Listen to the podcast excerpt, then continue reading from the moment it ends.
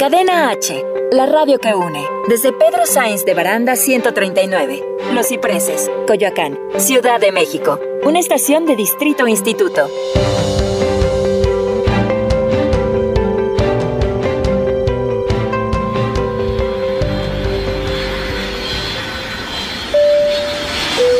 Bienvenidos a Aerolíneas Cadena H.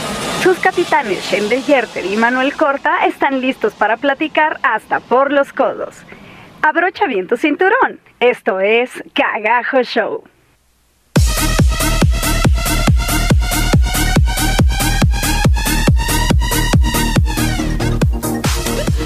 Hola, hola, ¿cómo estás? Hoy jueves 7 de noviembre del 2019 estamos empezando nuestro programa número 18 de Cagajo Show. Yo soy Manuel Corta y estoy con mi mejor amiga. Hola, ¿qué tal? Hola a todos. Qué gusto estar con ustedes otra vez este jueves. Y además estoy muy emocionada porque estoy ya aquí en cabina con Manuelito Corta. Yo soy Shendel Yerter y bueno, me encanta escucharlos nuevamente.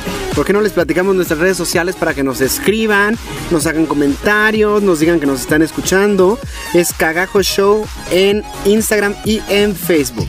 Escuchas eh, Cadena H Radio y nos encuentras así, Cadena H Radio en Instagram y en Facebook. y bueno, pues la semana pasada yo no pude venir porque estaba de gira de Cats. Pero ¿a ti cómo te fue? ¿Estuviste solita? Escuché el programa, está súper bien, qué padre. Manuelito me dejó solita y bueno, yo en nerviosito, sí, pero ya también lo escuché, ya me regañé bastante, pero este... ¿Por qué? Pues ya sabes, ¿no? Eh, Escucha, eh, al escucharte ya te das cuenta de que tienes un montón de eh, detallitos, pero bueno, todo era mi primera vez. Ah, pues yo quiero decirte que al contrario yo me quedé mucho más tranquilo. Ahora sé que si algún día tengo que irme a otro lado, el programa se queda en muy buenas manos contigo. Si algún día me vuelves a abandonar, ya te diste cuenta que puedo hablar loca como sola bastante tiempo. Eso me encanta. Y además es muy probable ahorita porque de aquí a enero voy a tener giras constantes. Entonces puede ser que en cualquier momento vuelva a caerme una gira en los mismos días. Porque además, aunque la función sea en jueves, puede ser que nosotros viajemos en miércoles. O sea, ¿sabes? Es, Sí, sí, sí. Es muy... Sí, porque han de saber ustedes que este rollo de las giras no son enchiladas, o sea, la gente cree que sí, pero es todo un trabajo y sobre todo cuando estás en el back, No. eh, pues es, es eh, vamos, es un trabajo intenso, tienes que a veces viajar antes, a veces viajar en la madrugada, a veces haces viajes kilométricos de horas en autobús, entonces, este, pero me da mucho gusto, Manu, que hayas, que te haya ido bien, que te haya ido bien en el viaje, bueno, Ahora, veo yo- que yo te fue bien. Yo he hecho un análisis así de que hay dos tipos de personas para las giras. Está la persona que lo disfruta y siente que es una aventura y se va volando a conocer nuevos lugares y le encanta estar fuera de casa. Y están las personas como yo, que nos gusta estar en nuestra casa y entonces cada vez que nos sacan de gira es así de... "Ah". Porque además, bueno, en este tipo de giras, por ejemplo, fuimos la semana pasada a Reynosa. Entonces fueron horas de camino, llegar al teatro en la madrugada, quedarte ahí esperando a que llegara el elenco a las 3 de la tarde. Llegó el elenco, eh, dar la función y mientras ellos iban al hotel a descansar, a nosotros nos volvieron a subir al camión y de regreso. Claro. Y nos echamos 18 horas de regreso. ¿Sabes lo que fue estar 18 horas en un camión? Sé lo de que es estar regreso? 18 horas en un camión, Manuelito Corta, sí lo sé. Y digo, la verdad es que eso también depende mucho de nuestros productores y de quién te viaja y de quién te gira. Este, digo, porque así ha- ha- hay, hay los productores que te giran en camión, hay los productores que te giran en, en, este, en avión, hay los productores que, eh, que poquito y poquito, ¿no? Escogen, o sea, hay de todo en esta villa del Señor llamada teatro. Entonces, digo, y está bien cualquiera de las posibilidades, cada quien decide cómo hacerlo. No, y repito, hay sí. gente a la que le gusta. Hay gente a la que le gusta, hay gente que ama estar en el autobús y viajar y y con demás. sus compañeros haciendo. Exacto. No, yo no, yo, a mí me gusta estar en mi casa viendo Netflix. o sea, A mí solo me cansan las giras en camión, pero sí, sí soy más como de las que les gusta el, digo, la prueba está en que me voy de campamento cada que puedo, me voy eh, a todo, a todo lo que se puede hacer. Y este, y pues bueno, esta parte de las giras también me encanta, aunque sí puedo decir que en la parte de, de, mm, del back es muy matado, sobre todo por eso, ¿no? Porque generalmente eh, eso sí es, como un común denominador, nunca te viajan con el elenco, casi siempre eh, lo que es el backstage o toda la parte de producción viaja antes eh, y bueno, llegas, tienes que llegar a preparar, tienes que llegar a montar, tienes que dejar todo listo, como que si hubieras estado ahí en el teatro desde hace meses y a lo mejor llegas medio día antes, ¿no? O sea, Sí, la verdad es que los productores en México hacen milagros con eso, ¿eh? Sí, sí, sí, es impresionante. Digo, este, muy bien hecho, la verdad, porque qué padre que se puedan llevar a las obras, qué padre que acerquemos las obras a, a- a todas las comunidades. Y este, y bueno, poco a poco, poco a poco esto va evolucionando. Algún día llegaremos a. Además, a últimamente también ya las carreteras están bien peligrosas, te hacen retenes, te bajan, te paran para la mordida. O sea, son unas cosas horribles. La gente no tiene idea de verdad lo que se está viviendo en el país. Todos vivimos en una burbujita, pero cuando vas en ese tipo de viajes Es y cuando te das ves cuenta de la realidad, exacto. te das cuenta de muchas cosas que sí, híjole, híjole. No, y sobre todo allá, o, o sea, en la zona a la que te fuiste, sí es una de las zonas más este, aventureras para ir en autobús y demás. Y todavía me falta Mazatlán y Tijuana. que, Ay, híjole, esa va a estar- agárrate, papá, cuando vayas a Tijuana. Pues sí, porque Reynosa es la frontera, es lo que yo decía. Dije, con razón hice 18 horas de regreso, pues es la frontera. Y la ruta que agarra el camión, pues no sé cuál sea, pero debe estar buscando como la ruta más segura, no la más directa. Sí, claro. Entonces claro, un claro. viaje de 13 horas o 14 se vuelve 18, De 20. 18, 20. Sí, sí, sí. Sí, así es, así es esto. Pero digo, también consideren por allá que eh, toda la gente que viaja para esto es simplemente para acercarles diversión, para acercarles este, eh, pues un poco de entretenimiento, ¿no? Para ganar más, los que estamos haciendo el viaje. Exactamente, ¿no? O sea, para que todos, a fin de cuentas, todo mundo tiene que comer de algún lado, ¿verdad? Pero bueno, fue así mi semana pasada. La semana pasada tú estuviste hablando justamente de las tradiciones en México y de las tradiciones del Halloween. Esa plática me encantó, Shendel, y yo me inspiré muchísimo con todo lo que dijiste y me fui a ver varias ofrendas de muertos que hay por la ciudad. Para, para hacer un video de YouTube, la verdad. Muy bien. Y entonces próximamente van a encontrar ese video en mi canal, pero quisiera platicarte un poquito de esas ofrendas. Cuéntame, ¿Tuviste cuéntame, alguna? No, fíjate que este año no salí, la verdad ando muy este entre el violinista que ya habíamos platicado y que les platiqué la semana pasada que apenas estaba terminando. Eh, yo estoy, a mí me llega la Navidad muy pronto, ya sabes, entonces ya estoy con el asunto del Bolo Fest desde ya eh, más de un mes. Eh, ahorita ya se bien se acerca el ensayo general y demás, entonces bueno, ni chance de salir a ver. La verdad es que llegué a mi casa así de, ah, no quiero saber nada de nadie y solamente llegué al tradicional repartir dulces, ¿no? Esperar que los niños toquen y ya este, puse mi musiquita de terror afuera de la casa y ya los niños tocaban y yo salía con mi gorrito de brujita y mi mamá salía con su gorrito de brujita, repartíamos dulces y pero la verdad es que tranquilo ahí en casa. Entonces, Ah, está padre porque por mi casa no pasa nadie a pedir dulces. En tu casa sí, porque es como un edificio. Bueno, son varios edificios, entonces hay muchos niños hay ahí. muchos niños. hay Me recordaste muchísimo un meme que acabo de compartir en Facebook que me dio muchísima risa. Que dice: Yo el 3 de noviembre y se acaba Halloween. Y pues sale Daniela Romo cantando: Oh, Blanca Ah, sí, Navidad. sí. Igual yo. Yo soy super Navidad Justo también. así, o sea, nada más que a mí me pasa que eh, con este asunto del Bolo Fest yo estoy, oh, Blanca, Navidad, y de repente, oh, Blanca, o sea, esa época es así como Halloween, Navidad, Halloween, Navidad, Halloween, Navidad. Oye, estas luces que nos pusieron en cabina están de reflectores. Qué Oigan, bárbaro. es maravilloso. La próxima semana me traigo una bolsita de plástico en mi pancita Para sudar. y bajamos la lonjita. Oye, bueno, te voy a contar de las ofrendas a las que fui. Cuéntame. La primera a la que fui fue la del Zócalo, que es la magnofrenda que todos los años se hace como muy guau. Y quiero decirte que me dejó un poco decepcionado. Porque son cuatro ofrendas que se supone que es para cada uno de los puntos cardinales, norte, sur, este y oeste, y pues los, las ciudades que están en esos lugares, ¿no? Y este, y nada más son unos retablos así en medio de la, de la plancha del Zócalo, gigantescos que parece que están en obra negra, con una ofrenda ahí a la mitad, pero no se ve como nada como otros años. Yo me acuerdo unos años donde ponían como mucho cempasúchil en el centro, en, eh, como alfombras de, de flores y calaveras gigantes de papel maché. y- y, no, este año la sentí como bastante Bastante pushy, como... como... Ajá, exactamente. Sin embargo, fui a las de la la UNAM. sentiste como la viejita que, del Titanic cuando suelta el llaverito así. No es un llavero, es un collar. el llaverito. Justamente es de lo que trata toda la trama de la película, Shendel. Y no te lo pudiste aprender. Están buscando la el corazón del océano, que es la piedra que está en este collar, que Shendel Yo sé, yo sé. tradujo a llavero. Llavero, Ya sé, ya sé.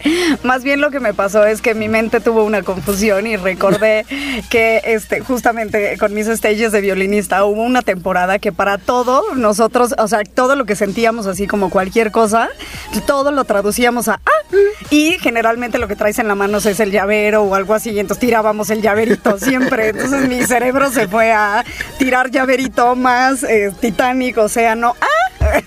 Entonces ahí está porque es llavero. El corazón del océano se convirtió en un llaverito cualquiera. Pero por otro lado, fui a la de la UNAM. Ajá. La de la UNAM tenía una tradición de que en ahí en CU ponían en los jardines unas ofrendas enormes que cada facultad ponía y las prepas iban y ponían y todo.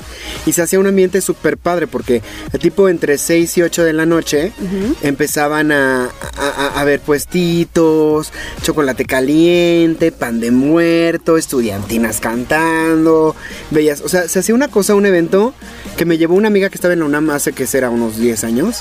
Y, y yo dije, wow, esto es una tradición que yo quiero hacer cada año. Nunca lo volví a hacer. Pero ahora que estaba haciendo justamente el video de las ofrendas, estaba buscando las de la UNAM, Ajá. resulta que ya no se ponen en CEU. Ahora se ponen en la Plaza de Santo Domingo, donde están las viejas facultades antes de que se cambiaran a CEU. Ajá. Y entonces está muy bonita, pero hace cuenta que yo llegué a las 6 de la tarde y ya estaban recogiendo y todo, porque aunque el horario es hasta las 8 de la noche, es una zona que no es tan segura. Entonces te recomiendan ir temprano, no hay tantos puestos, entonces se hace como algo mucho más chiquito, creo. Y, y volvemos al llaverito del Titanic, ¿ven? Bueno, no, porque la, la ofrenda está muy bonita, de hecho este año está dedicada a Zapata. Ok. Entonces todo, bueno, estuvo, porque nada más se pone 1, 2 y 3. Ajá. Nada más.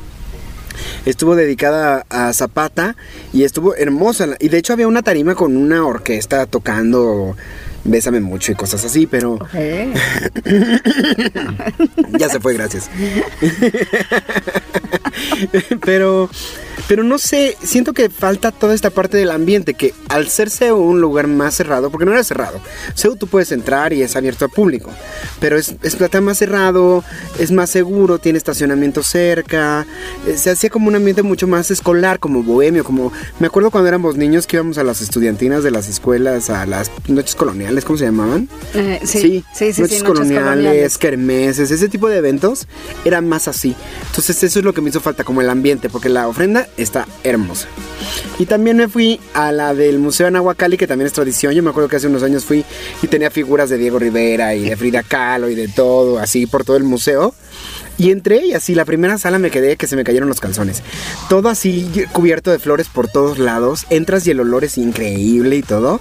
Paso feliz a la siguiente sala y ya no hay nada. Yo, oiga, ¿y el resto de la ofrenda? No, es eso. Yo, ¿cómo? ¿What? O sea, pero si hace unos años vine y había figuras por todos lados y todo. Y me dijeron, pues sí, pero ya no. Hace muchos años ya no se pone así. Y Manuel regresó a la sala principal, recogió sus chones. seguí tomando fotos de la misma. fotos y salió. Entonces, bueno, no sé. Siento que extraño eso. Extraño las magno, magno, magno ofrendas que eran de salas enteras. Pues déjame decirte que ahorita que estás hablando un poco de esto, sí, eh, o por lo que pude ver ayer, la verdad es que no fui. eh, hay un, hubo un evento más o menos como te hubiera gustado en Chapultepec. Porque, eh, digo, no fui, no estuve ahí, pero ayer tuve que hacer un scouting, ya saben, ¿no? Bolo Fest. y este, y vi hay una maravillosa calavera por fuera, hay, hay varias cosas más que te platicaré después del corte, ¿te parece? Me encanta la idea. Pero- Estás en Cadena H Radio. Esto es Cagajo Show.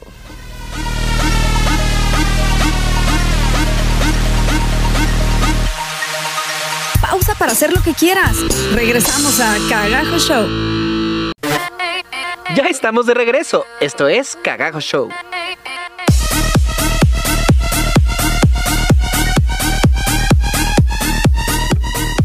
Ya estamos de regreso aquí en Cagajo Show en Cadena H Radio.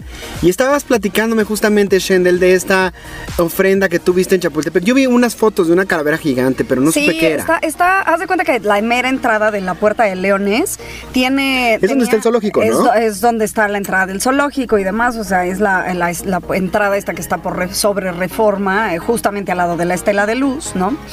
Eh, eh, es una calavera enorme que estaba muy bonita, de hecho.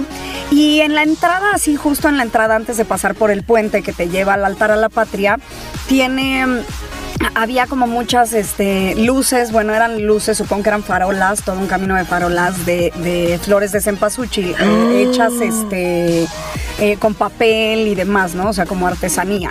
Entonces, era todo ese camino. No recorrí todo, pero obviamente eh, por lo que vi, pues, porque sí alcancé a ver, lo que vi fue el mapa de, de lo que sucedió, porque obviamente ya ayer ya no había nada, eh, pero vi que todavía estaba ahí el mapa de lo que tuvieron y entonces se cuenta, por lo que entendí, en la entrada tenían a este a, un grupo musical tocando igual este, canciones eh, y música clásica mexicana. Eh, recorrías por el eh, puente estas farolas de, de- flores de cempasúchil. Llegabas al altar a la patria. En el altar a la patria solo alcancé a ver de lejos, porque te digo que ya no entré, unas enormes imágenes justamente de nuestros héroes que están en el, vamos, del altar a la patria y eran ofrendas especiales para cada uno de ellos. Y de ahí el recorrido se seguía como hacia atrás, hacia la parte del lago y hacia todo esto, con varias ofrendas, varias, este eventos eh, eh, diferentes que estuvieron eh, dándose lugar en este, en este recorrido que hacías por dentro de Chapultepec. Entonces, creo que de todo lo que me has platicado, esa, esa creo que hubiera sido, o si alguien vivió esa experiencia, cuéntenos, cuéntenos qué onda con, con esa, porque se me hizo, la verdad es que lo que yo vi del recorrido que hubo y de las cosas que hubo, se escucha bastante interesante. Yo siempre he soñado con ir a un cementerio como los que salen en Coco, haz de cuenta. O sea, así lleno de flores de cempasúchil y todo. Pero aquí en la ciudad no se usa tanto. Es que Manuel Corta no pone atención. Le dijimos el año pasado, el año pasado, digo, el programa pasado que fuera a Miski. Ah, acaba justamente un Uber ayer de decirme lo mismo. Dijo, si estás buscando ofrendas y todo eso, vete a Miski. Él me Tienes dijo, que es lo mismo. Es, es lo, o sea, es como vivir. De hecho, una, la tradición el más grande de esta, de esta época es Miski. Independientemente de, ya sabemos que en Pascua, en Michoacán, en todos estos lugares también tienen así como ofrendas monumentales, pero Miski, o sea, si quieres algo aquí, cerca de la ciudad, eh, bueno, en la ciudad. Solo me dijeron que fueras temprano porque en la noche se pone ya muy alcoholudo Sí, claro, el es que ese sí es un cementerio tal cual, entonces sí es la fiesta viviéndolo como pues como se vive eh, eh, originalmente. Ay, te pues. propongo algo. El año que entra vamos a hacer una el cita año y vamos. que entra vamos, vamos a Miski, Pinky igual, Promise. Pinky Promise y les traemos y les ponemos ahí en la página cómo está todo el asunto de Miski. Y bueno, todavía fui a una ofrenda más que fue en el Museo Dolores Olmedo. Que te quiero decir que qué belleza de ofrenda. Esa sí es una ofrenda de varias salas.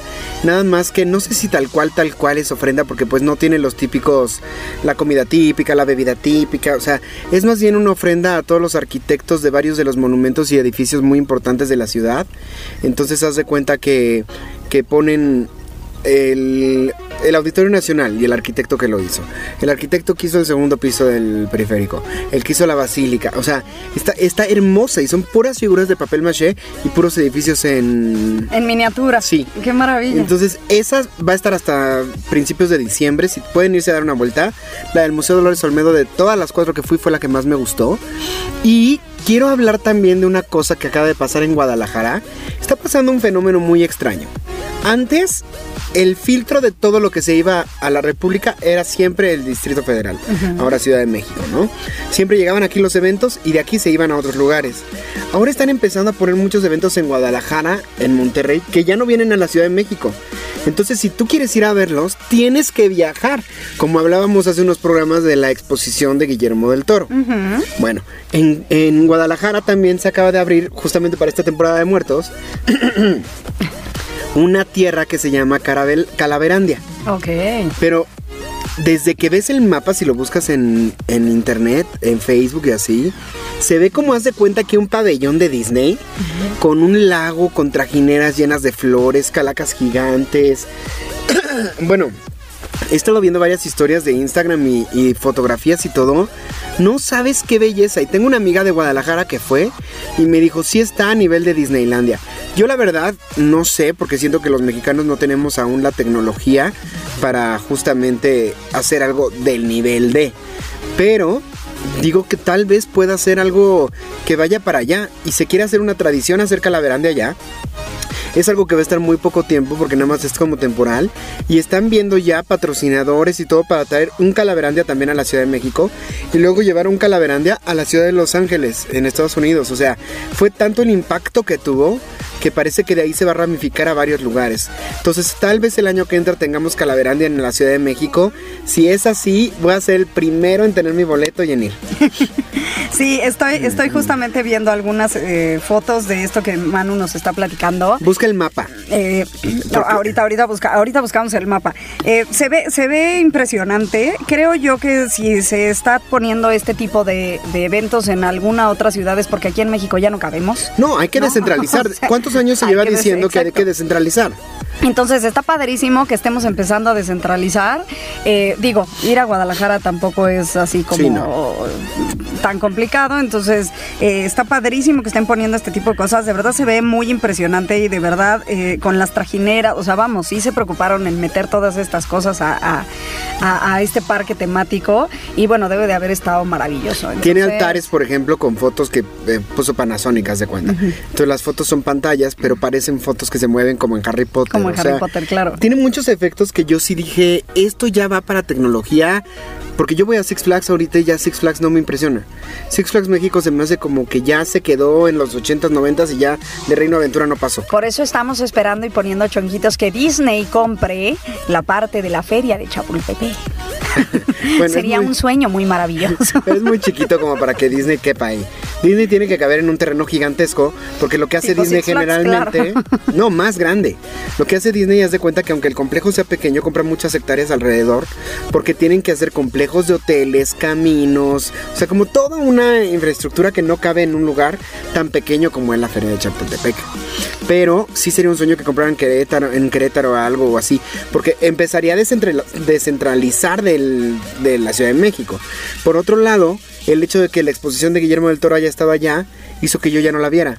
Que se acabó este fin de semana, yo no pude ir a Guadalajara y entonces me quedé sin verla y tenía muchas, muchas ganas de verla. Entonces creo que tal vez la solución sería que después de estar allá se vinieran para acá, para que toda la gente del sur o la gente del centro que no pudimos ir hasta allá, vayamos, pero ya no recibe la misma cantidad de gente porque ya no viene de toda la República aquí a verlo. Exactamente, sí, ah, más bien, más bien yo creo que es eso, ¿no? Yo creo que es empezar a, tener esta eh, eh, cultura de viaje, es que iba a decir costumbre, pero no, más bien es una cultura de viaje que tenemos que irnos eh, acostumbrando, sobre todo los que estamos aquí en, en- en la Ciudad de México, porque en la Ciudad de México estamos muy acostumbrados a que todo nos llega y Ajá. todo llega muy fácil y no tienes que hacer mucho esfuerzo más que pagar tu boleto y llegar al lugar. Y a veces donde ni son eso, porque cosas, muchos ¿no? son libres. ¿no? Exacto, exacto. Entonces, eh, está padrísimo y además son cosas que vale la pena ver, ¿no? O sea, que si realmente te interesa y realmente quieres, pues Vas a viajar, como mucha gente lo hizo de allá hacia, el,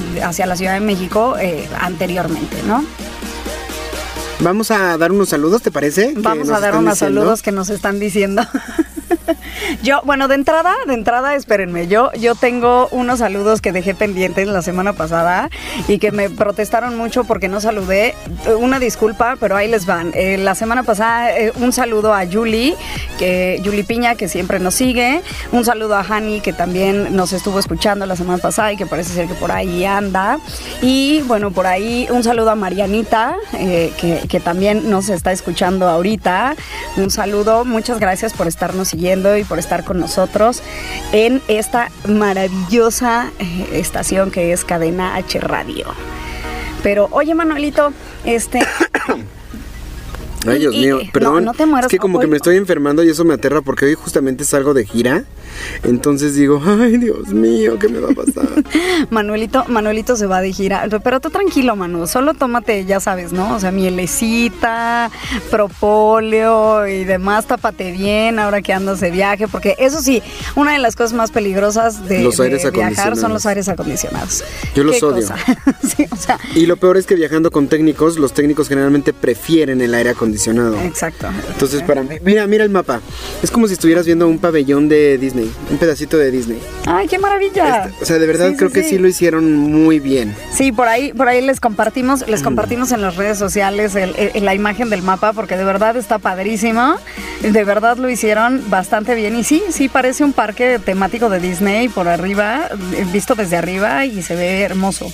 Además, Hermoso. Calaverandia, ¿no? O sea, ¿cómo ibas a pensar que justamente nuestras tradiciones, creo que nos tardamos? O sea, porque los turistas van a venir, si esto se vuelve una tradición y se vuelve más grande y más sólido, a lo mejor hasta un parque que no se quitara, que se quedara permanentemente, recibiremos muchas visitas de todo el mundo a visitar A Calaverandia. visitar Calaverandia, porque a fin de cuentas es algo completamente mexicano, ¿no? Que digo, son también tradiciones y cosas que nos vienen, eh, son, son cosas de la cultura, eh, de una cultura que no es nuestra, esa es la realidad. Y este, pero, pero, pero, vamos, que, otros países nos han eh, dejado pues este tipo de cultura como los parques temáticos, las películas, cosas así, y que en cierto momento tenemos que empezar a hacer las nuestras, ¿no? Que eso es una de las cosas muy interesantes, no sé, eh, la semana pasada hablé yo de una película que viene ahora que se llama Día de Muertos. Eh, que bueno, esta película eh, me gustaría contarte un poquito más de ella al regresar del corte, porque es una película que por ahí tuvo una competencia con Coco y es una cosa eh, que, que, bueno, que es- resulta bastante eh, Interesante. interesante de platicar. Así es de que, ¿qué te parece si nos vamos a un corte? Esto es Cagajo Show y estamos en... Cadena H.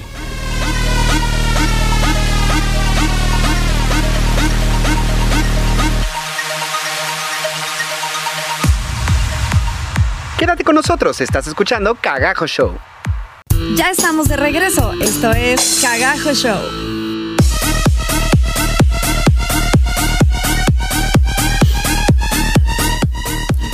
Regresamos a los aerobics aquí en Cagajo Show en Cadena H. Esa rodilla arriba. ¡Eh! Eh, eh, eh, ¿ves, ¿Ves cómo me hace falta mi, mi, este, Bueno. mi bolsita de plástico? Adiós a los brazos de tamalera. Ay, no, ¿por qué? Déjenme mis bracitos de tamalera en paz. Este anuncio me daba muchísima risa. esta gorda feliz. Qué maravilla.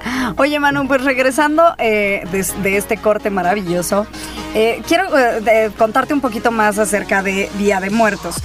Resulta que es una, una película que es de creación mexicana y que y, y- que tuvo por ahí un tema con, con Coco que se me hace como demasiado interesante. Resulta que estaban en pláticas, o sea, los creadores estaban en pláticas y en, y en negociaciones con, con Disney, creo, en algún punto de la historia, si es que no tengo eh, mala información. Y de repente, entre que estaban en negociación de una cosa o en negociación de la otra, ya no se hizo nada con, eh, con Disney. Eh, ellos empezaron como a tramitar todo para poder sacar la película de, este, bueno, eh, eh, ellos solos. Y resulta que en lo que ellos están en todo este trámite y demás, y, la creación de la película y todo, pues cuál va siendo la sorpresa que Disney se les adelanta y es cuando Disney saca Coco. Entonces ellos, después de que sucedió esto, ellos quieren o no quisieron más bien dejar la producción de a un lado. Y pues simplemente lo que hicieron fue, este, eh, vamos, vamos a, a- a- a sacar la película, pero lo que sí ya hicieron fue, eh, o la decisión que tomaron simplemente fue esperarse para no salir al mismo tiempo o en el mismo año que salía Disney con Coco. Entonces eh, va a suceder, o sea, los productores están súper conscientes de que, de que mm, ¿De qué va a haber comparaciones? de que va a haber comparaciones, ¿no? De que obviamente la gente va a decir, ay, quisieron copiarle a Coco, ay, quisieron quisieron hacer lo mismo, ay, quisieron eh, bla, bla, bla. Y pues lo único que creo y a mí se me hace importante resaltar es que eh, pues hasta cierto punto podríamos decir que fue al revés, ¿no? Hasta cierto punto podríamos decir que pues la idea original siempre fue de esta nueva película que van a ver ustedes. Y bueno, eh, creo yo que no hay que tomarlo como competencia, simplemente van a ser dos películas maravillosas. Como el libro de la vida, que ya existe también. Exacto, y, y- y simplemente eh, creo que está padrísimo, o sea, lo que está muy padre es que sigan sacando películas que sean a nivel internacional y que hablen de nuestras tradiciones, ¿no? Porque creo que una de las cosas más características de, de México es el Día de Muertos. Yo te voy a decir lo que yo sabía de esto. Sí sabía que habían estado en negociaciones en algún punto y sabía que cuando no hubo negociación, cada quien empezó a hacer su película aparte. O sea, no solamente el trámite, sino ya la animación y todo. Ajá, ajá. Se empezó a hacer animación en México sí, así, sí, sí. muy cañón. Bueno, ya ha habido muchas películas, pero en esta como que se consiguieron un estudio súper picudo y empezaron a hacerlo muy acá. Entonces, cuando, cuando Disney quiere sacar Coco, Disney le iba a poner Día de Muertos a su película. Pero ya le habían ganado el nombre los del Día de Muertos de Los México. Día de Muertos, exacto. Entonces, cuando sacan Coco, es tal quitazo que en efecto se iban a estrenar al mismo tiempo, deciden los mexicanos pararla y entonces esperaron dos años para que tuviera como un mayor impacto. Sin embargo, también lo que tienen en contra es que el pues el impacto de Coco sigue hasta la fecha muy presente todavía, entonces son inevitables las comparaciones, como tú decías. Pero lo mismo pasó con Coco y el libro de la vida. En cuanto salió Coco, todo el mundo decía que Coco era una copia del libro de la vida, y no es que sean una copia, cada una tiene su historia diferente. Lo que pasa es que hablan sobre el mismo tema que es la tradición del Día de Muertos. Exacto. Pero fuera, o sea, fuera de eso, Y además nuestra tradición del Día de Muertos, perdón, pero pues siempre es lo mismo, ¿no? O sea, guiamos a nuestros muertos del más allá para llegar y, y las guiamos con ciertos este, elementos característicos como la flor de cempasúchil, las velitas y demás. Entonces es lógico que cualquier película que salga, pues va a tener los mismos elementos, la misma historia, la misma, porque de eso que se no es la misma ¿no? historia, porque O sea, bueno. la cosa ahí está en cómo tú ves el mismo tema de manera de diferente. manera diferente, exacto, ¿no? Entonces, justamente, o sea, yo estoy esperando muy feliz esta, esta película. Ya se estrenó. ¿no? Ya, ya se estrenó. Ay, ya ven, estoy perdida. Eso es culpa de Bolofest y la Navidad. Ya se estrenó hace como dos semanas, Eso es amiga. culpa de la Bolofest y la Navidad. Ya no tengo vida. Así, pero sí les puedo decir que vayan el 23 de, de noviembre a ver Bolofest. Sobre reforma, eso sí les puedo decir. Pero vamos a hacer algo, ¿por qué no nos ponemos el pacto de ver esa película esta semana y la próxima Sí, me semana agrada la idea. Sí, sí, sí, me agrada la idea. Platiquémosla porque sí se me, eh, o sea, digo, se ve muy bonita. La verdad es que, como dices, la animación se ve maravillosa y qué padre que sea una película hecha en México. De hecho está nuestro amigo Memo Aponte Nuestro amigo condenado Haciendo- Memo ni nos conoce. haciendo una de las voces de la película. Y, y bueno, no sé, quisiera hablar también de una cosa. Ha habido unas, bueno, tú y yo que somos fans del teatro musical, Ajá. ¿no? Desde hace un tiempo se están haciendo unas cosas que se llaman lives. Ok. que es una cosa que está entre el teatro y el Y cine. el cine, y la tele. O sea, es una cosa, una mezcla de las tres, como un triángulo de las Bermudas. Lo que está al centro, eso es el live. Y el live más exitoso que ha habido, ha habido muchos en muchos años. Ha habido el de Peter Pan, el de La tiendita de los horrores, o sea, ha habido muchísimos. Pero hubo uno en particular que marcó un antes y un después de cómo se hacían los lives, que fue el de Vaselina. Hicieron Grease Live, pero fue una cosa porque construyeron todo un set de cine para hacer la escuela, el autocinema, o sea, todos los sets de, de Vaselina estaban ahí. Pero todos los sets tenían público. Entonces, a la hora de la grabación en vivo, eso es lo que pasa, es como una obra de teatro porque Ajá, se ajá. representa por primera vez eh, ante un público. Y entonces es, es una magia muy rara porque estás viendo la, la- la forma en la que se comunica el cine, que son las diferentes cámaras en los sets, pero en una forma de obra de teatro. Es, es una cosa muy mágica. No sé, ¿qué opinas tú de los lives así? Eh, eh, La verdad, la verdad es una cosa para mí bastante nueva, déjenme decirles, porque no he estado, no he estado como muy empapada de esta parte de exactamente de los lives. Aunque sí creo que como dices es como un triángulo de las Bermudas, con la diferencia de que no está perdido el asunto. Más bien es como una manera diferente de ver las cosas, ¿no? O sea, Sí, es una nueva forma de es hacer una nueva teatro. forma de hacer teatro y es una nueva forma de hacer cine y es una nueva forma de, De hacer televisión. de hacer televisión, ¿no? Porque a fin de cuentas estás viendo eh, el- el- a través de tu pantalla porque puedes puedes ver estas este eh, estos lives, eh, vamos ya por redes sociales, en YouTube y demás. Hay muchos videos de estos lives y lo puedes ver y al mismo tiempo estás este viendo cómo cómo se hace una producción, ¿no? O sea, como si estuvieras en el teatro, pero a través de la pantalla. Entonces, es, es una cosa como muy bizarra y muy impresionante. Claro, cabe mencionar que eh, aunque sea estás estar viendo teatro, no es lo mismo que ir a verlo personalmente. No, pero la O sea, energía es diferente. La energía es completamente diferente verlo en vivo que verlo a través de tu pantalla. Pero se me hace una cosa muy interesante porque Manu nos trae un live en específico que sí me puse a ver y Bueno, cuéntanos de él. Antes voy a hacer un pequeño paréntesis, que es que hace, bueno, las producciones de Disney en Broadway han sido fabulosas todas para desde mi punto de vista. No todas han tenido éxito. La que más éxito ha tenido es El Rey León y la siguiente que tuvo mucho éxito fue la de La Bella y la Bestia, que han sido unas traducciones de la película al teatro que creo que pocas veces se ha podido hacer algo así. Después vinieron otras que no fueron tan exitosas, que fue justamente Tarzán y La Sirenita, ¿no? Si no me equivoco, Mary Poppins le fue muy bien Mary Poppins, sí. y Newsies le fue muy bien. Y este año se estrenó, hace dos años o hace un año se estrenó Frozen y le está yendo está espectacularmente yendo bien. Maravillosamente bien. Pero ¿qué pasó con La Sirenita? Que como eh, cuando llegó Julie Taymor, que fue la que dirigió El Rey León, ella hizo unas adaptaciones de, de lo animal a una tribu africana. Entonces tú estás viendo a guerreros africanos con máscaras africanas, con vestuarios africanos, con túnicas africanas, pero adapta, o sea, no dejas de ver tampoco a los animales. Esa adaptación como minimalista del asunto porque la roca del rey es una roca que sale tal cual del piso y se vuelve a desaparecer y lo más impo- imponente es un ciclorama que cambia con los colores del cielo, ¿no? Es una propuesta muy interesante, muy minimalista, pero al- o sea, no por decir minimalista te quiero decir barata, Sí, no, no, no, no, O sea, es impresionante. es hasta la producción carísima. Es impresionante. carísima. La, o sea, hasta no sé cuántos focos tiene, que cada foco cuesta un dineral, ¿no? Pero quisieron hacer lo mismo con la sirenita, la quisieron hacer minimalista. Todos decían, no, con los efectos que ya tiene Disney va a ser una cosa espectacular porque la sirenita va a volar nadando y no sé qué. Y no, se les ocurrió que creo que... No te quiero mentir quién fue la directora, pero creo que fue la misma Julie Taymor.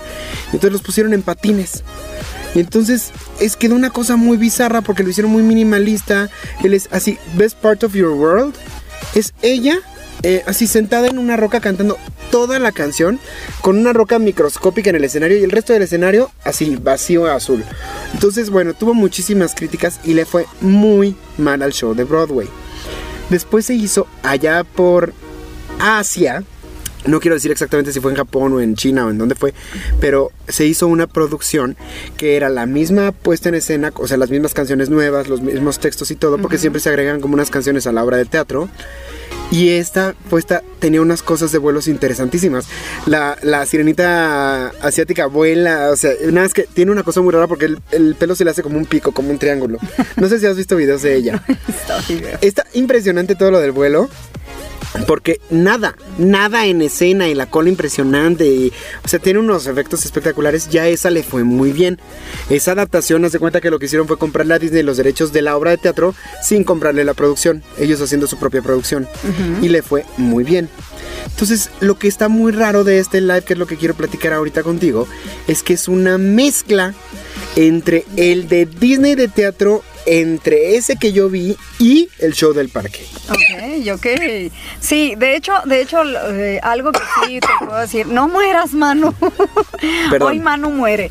Este, algo que sí se me hizo muy impresionante de los videos que vi es que eh, eh, justamente eh, yo sabía esto de la apuesta de la sirenita, que fue como muy, como muy llavero del Titanic. ¿no? Este, fue como muy así. Y los videos que pude ver ayer del live, la verdad es que tienen una combinación majestuosa. Y pude. mm, volví a tener esa sensación de cuando vi la primera vez Bella y Bestia, ¿no? Que creo que la primera producción que vimos antes de Rey León aquí en México fue Bella y Bestia. Y yo me acuerdo que el castillo, impresionante, o sea, cuando salía el castillo y el castillo caminaba hacia adelante, de, eh, hacia adelante del escenario, tú como público veías el castillo así impresionante y decías, wow, se me va a venir encima, qué maravilla, ¿no? O sea, enorme. Y con estos lives, o sea, lo que yo pude ver de los videos ayer es que regresaron un poco a esa esencia en donde tú ves el escenario y dices, Wow. wow, ¿no? Pero Pero dice, pe- pero, pero dice, dice Ricardo que nos, un saludo, oigan, un, no me soy saludado a Ricardito Maqueda, que está por Claudia. allá en los controles, y a Claudia Blancas, que nos tenemos que ir a un corte, así es de que vámonos a un corte, esto es Cagajo Show y estamos en... Cadena H Radio.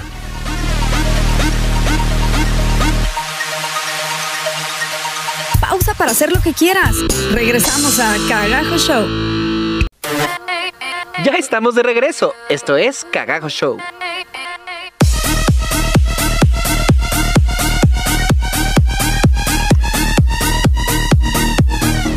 Ya estamos de regreso aquí en Cagajo Show en Cadena H.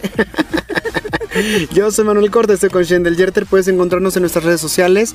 Yo soy Manu Corta en Instagram, Manuel Corta en Facebook y en YouTube. Yo soy Shendel Yerter en cualquier red social. Al programa lo encuentras como Cagajo Show en Instagram y en Facebook. Y Cadena H Radio en Instagram y en Facebook. Y bueno, estábamos hablando justamente del live de La Sirenita. Porque, ¿qué pasó? Cuando hace unos meses se anunció el cast de la película, mucha gente entró en shock porque La Sirenita es negra, no sé qué. Es un escándalo. Ya hablamos de ese, si quieren pueden escuchar el capítulo 2 o 3 me parece que Sí, es. algo así. Y entonces, lo que hizo Disney muy inteligentemente fue que al mismo tiempo avisó que venía la versión live del show. Entonces, no es lo mismo. No es lo mismo la película live action que el show live. Show live. El show live es un show en vivo que se está cantando al mismo tiempo que lo estás viendo. Con excepción del live de Rent. Porque, ¿qué pasó? El elenco ensaya tres meses, haz de cuenta, cuatro, para, para la producción Para live. producción de live. Se hace un ensayo general un día antes con público y después se hace la, la transmisión en vivo. El día de la, de la- del ensayo general en Rent, el Roger se cayó y se rompió la pierna. Entonces fue, fue un shock porque además el problema es que son mucho Star Talent, no son actores de Broadway, Ajá, sino exacto. son Star Talent que son estrellas de cine o estrellas del teatro que la gente quiere ver en el live para ver cómo están. O sea, hemos tenido figuras como Jennifer Hudson, como Queen Latifah, ¿sabes? Haciendo este tipo de lives. Entonces, lo que hicieron fue transmitir el ensayo general justamente y solo cantaron momentos en vivo muy específicos en que Roger no se tenía que, que mover mucho. Ok, para el- ok, ok, ok. Eso es lo que pasó en el live Ahora, del Rent. ahora, eh, recuérdame nada más una cosa para saber eh, si mi mente está bien. El, este live de Rent es donde termina y al final salen algunos de los personajes originales de, de la producción. No sé por qué ese no lo he visto, pero es muy probable que sí. Ah, ok. Es que yo he visto uno que se me hace que es algo así porque Ah, cuando no. vi el Tú vi- escenario... sí, no, en en ese que tú dices es un rent live también, pero es un rent que se grabó en el teatro y se grabó la última función en Broadway. Mm, no. Sí, yo, eh, no, no, no, no. El, el que yo vi hace cuenta que la producción a mí se me hizo hasta como bizarra porque tiene, eh, es- son muchos andamios y tiene como mucho público en diferentes partes de, de estos Ah, andamios. no, sí debe ser este. Sí, sí debe de ser el live, ¿no? O sea, por lo que me describiste hace rato del asunto de que hay público como integrado en, en la, en la producción, eh, sí debe de ser este. Y sí, también al final hay este elenco Del original. de la original.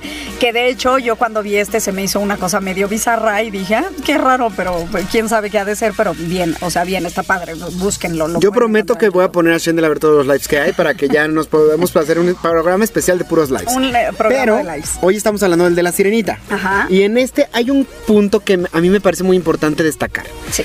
El primer error que tiene, grande, es que creo que se quedó a la mitad. Porque no estás viendo un show de Broadway. Ajá. Estás viendo como un show del parque. De hecho, hay momentos donde la sirenita se convierte en humana y se ve la caricatura de la sirenita eh, nadando a la superficie, ¿sabes? Ajá. O sea, hay, hay mucha botarga. Hay mucho como. mm, Como que le falta la fineza para hacer Broadway. Eh, Broadway, ajá. Pero tampoco es un show cualquiera de parque. O sea, porque tienes a Queen Latifah cantando de Úrsula. Sí, claro. Que su aparición es magistral porque sale, se abre el escenario y sale con unos tentáculos alrededor, que es muy diferente a lo que pasó en Broadway. Ajá. En Broadway era una Úrsula preciosa, flaquita, delgadita, con un super vestido pegado y un peinado así como súper de pastel. Y la gente decía, esa no es Úrsula. Eh, no, es su hermana. Esta sí es Úrsula. Su hermana. O sea, esta sí parecía Úrsula. Sí, sí, sí, claro. Y después llega al piso, se quitan los tentáculos y empieza a caminar caminar por el escenario, pero como tiene mucho humo, no se ve que ya no trae los... O sea, muy, muy inteligente en ese aspecto. Pero por otro lado viene bajo del mar, donde sale todos los bailarines con botargas de peces y con títeres de peces haciéndole así, le ponen eh, langostitas, Eh, eh, sí, tenazas sí, de langostas a la gente langosta. y todo el público haciendo así con la tenaza, que eso ya es como de parque de diversiones, eso ya no es como de Broadway, ¿sabes? Entonces creo que se quedó a la mitad. O, o quisieron hacer una combinación tan, eh, este, eh, con tantas cosas que puede haber sido, eh, vamos, que no, que nos cuidaron estos detalles este, delicados, ¿no? No sé, no- ahí sí, no sé exactamente, me gustaría que me dieran su opinión. Vean los videos, se los vamos a dejar también en la página de Facebook. Sí, sí. Y déjenos sus comentarios al respecto. Y otra cosa que no me fascinó fue el cast. Te voy a decir por qué. Ajá. Shaggy es Sebastián. Ok. Shaggy, según yo, es rapero, ¿no? Mm, sí, algo así. Sí, Eh, estamos, eh, Ricardo, estamos en lo correcto con Shaggy. ¿Shaggy, es rapero o es hip hopero o qué es exactamente? Bueno. De- no, Ricardo. El punto es que sale cantando bajo del mar y yo dije, Dios mío, estoy, estoy dándole mucho crédito al decir cantando bajo del mar. O sea, qué persona tan más mal en cast. Todo el tiempo haciendo manitas así de demostración.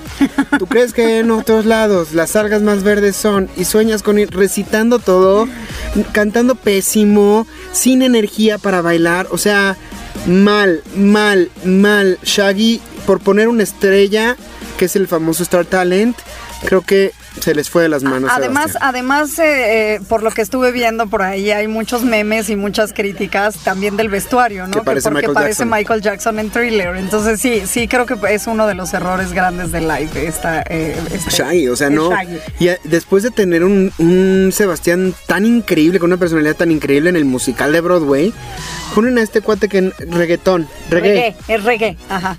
Reggae. Es reggae. ¿Yo reggaetón? ja- no, reggae, reggae, no es reggaetonero, no. No, no, no, es más como de reggae jamaiquino, o sea, el reggae clásico, pues. Pues no canta nada el hombre. Entonces poniéndolo en un musical a cantar una canción clásica de Disney, dices, no, no, no Sí, muchacho, no, no, no. Y luego la otra cosa es la Ariel, curiosamente. Ajá. Fíjate que no tiene una gran voz. En la canción de parte de él está desafinada gran parte de la canción. Cosa que de- a mí- se me hace que eso debe de haber ser, de- debe de ser más un asunto como de la canción. O sea, a lo mejor no es una canción para ella, porque la chica es Moana. O sea, ¿Cómo? la chica es nuestra Moana, es la, es la voz que conocemos como Moana. Entonces, la Moana de la película de Disney. Bueno, pero no es lo mismo grabar en un estudio de grabación y que te autotunen y que te hagan grabar el pedacito mil veces a pararte en un público con un, o sea, en un escenario con un público y cantarlo en vivo. Lo que, eso sí. lo que me gustó mucho de ella fue la interpretación que le dio a la canción. Porque está muy relajadita la voz, muy... Y, y tiene cosas maravillosas como que acaba... O sea, de repente en la película tú veías que nadaba hacia arriba y aquí nada hacia arriba y nada hacia el público. O sea, es una cosa que dices... ¡Wow! como producciones de número yo dije, es el Está mejor hermoso, sí. número de la producción. Termina y se ve como ella voltea así sentada en la roca hacia arriba y se ve cómo se va la cámara hacia justamente la parte de afuera de la cueva. De o sea, no, sé. Sí, sí, sí, Ese tipo de cosas se ven espectaculares. Hay mucha pantalla también. Cuando se convierte en humana, por ejemplo, se ve como sa- salen unas manos así, agarran su voz. En cuanto las manos agarran su voz y se la empiezan a llevar, empieza a sonar la voz por allá arriba, la llevan al caracol de Úrsula. Y entonces se ve como ella nada. se- O sea, ese tipo de combinaciones de pantalla con realidad creo que están muy espectaculares. Pero pues quisiéramos saber cuál es su... su... Que, de- sí, les vamos a dejar, les vamos a dejar los videos en, en nuestra página, en nuestras redes sociales, ya saben, ¿no? Instagram eh, y Facebook, Agajo Show, eh, para que las vean y nos cuenten a ustedes qué les parece, ¿no? Porque creo yo, o sea, yo por lo que pude ver por los videos que me enseñó Manu y demás, se me hizo muy, Como que está muy bonito. Está muy bonito. Eh, me gustó Pero no sé si llega como al live de Ajá, Broadway. ajá, pero a lo mejor no llega tal cual al, a- al Broadway, pero te voy a decir que del que yo vi de Rent, sí, sí, eh, lo que yo vi fue un live, definitivamente me quedo con el de La Sirenita. Y mira que amo Rent, o sea, mira que Rent es una de mis eh, eh, obras, en- musicalmente hablando, una de Favoritas, sí. Eh, me prefiero quedarme con la producción de La Sirenita porque está mil veces mejor, está muy espectacular. Eh, me gustó mucho Le Poisson, o sea, Ay, eh, amo y además Le es, Poisson, es John o sea, Stamos, que, que sale en 3x3. Sí, es maravilloso, o sea, maravilloso. Bueno, Queen Latifah está Gloriosa. eh, gloriosa, o sea, simplemente gloriosa. no Y el príncipe de Eric también dije, hola, muy bien. hola, dijo hola muy bien. Sí, entonces véanlos, o sea, les dejaremos, sobre todo creo que les dejaremos estos cuatro videos, así como muy esenciales para que los vean y nos cuenten un poquito de, de a ustedes qué opinan, ¿no? ¿Qué opinan de Ese este? se estrenó ayer.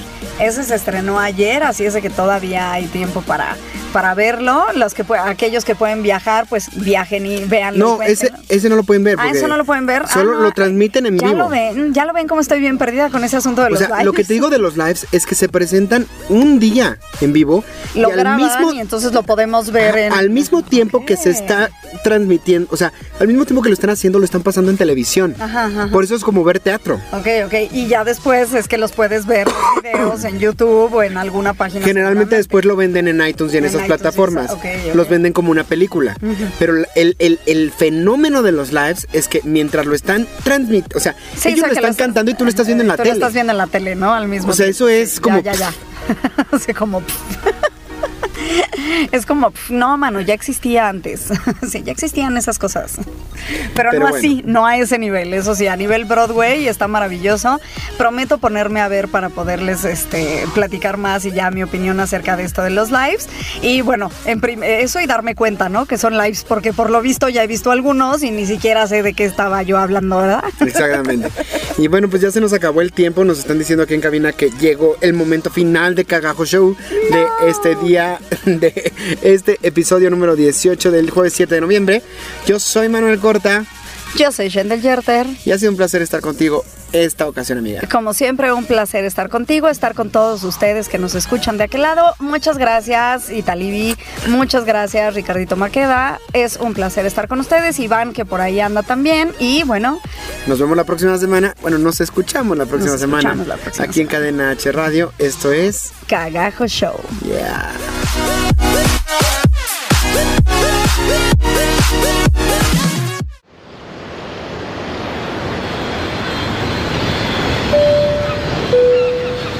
Atención pasajeros, esperamos que hayan disfrutado de este viaje.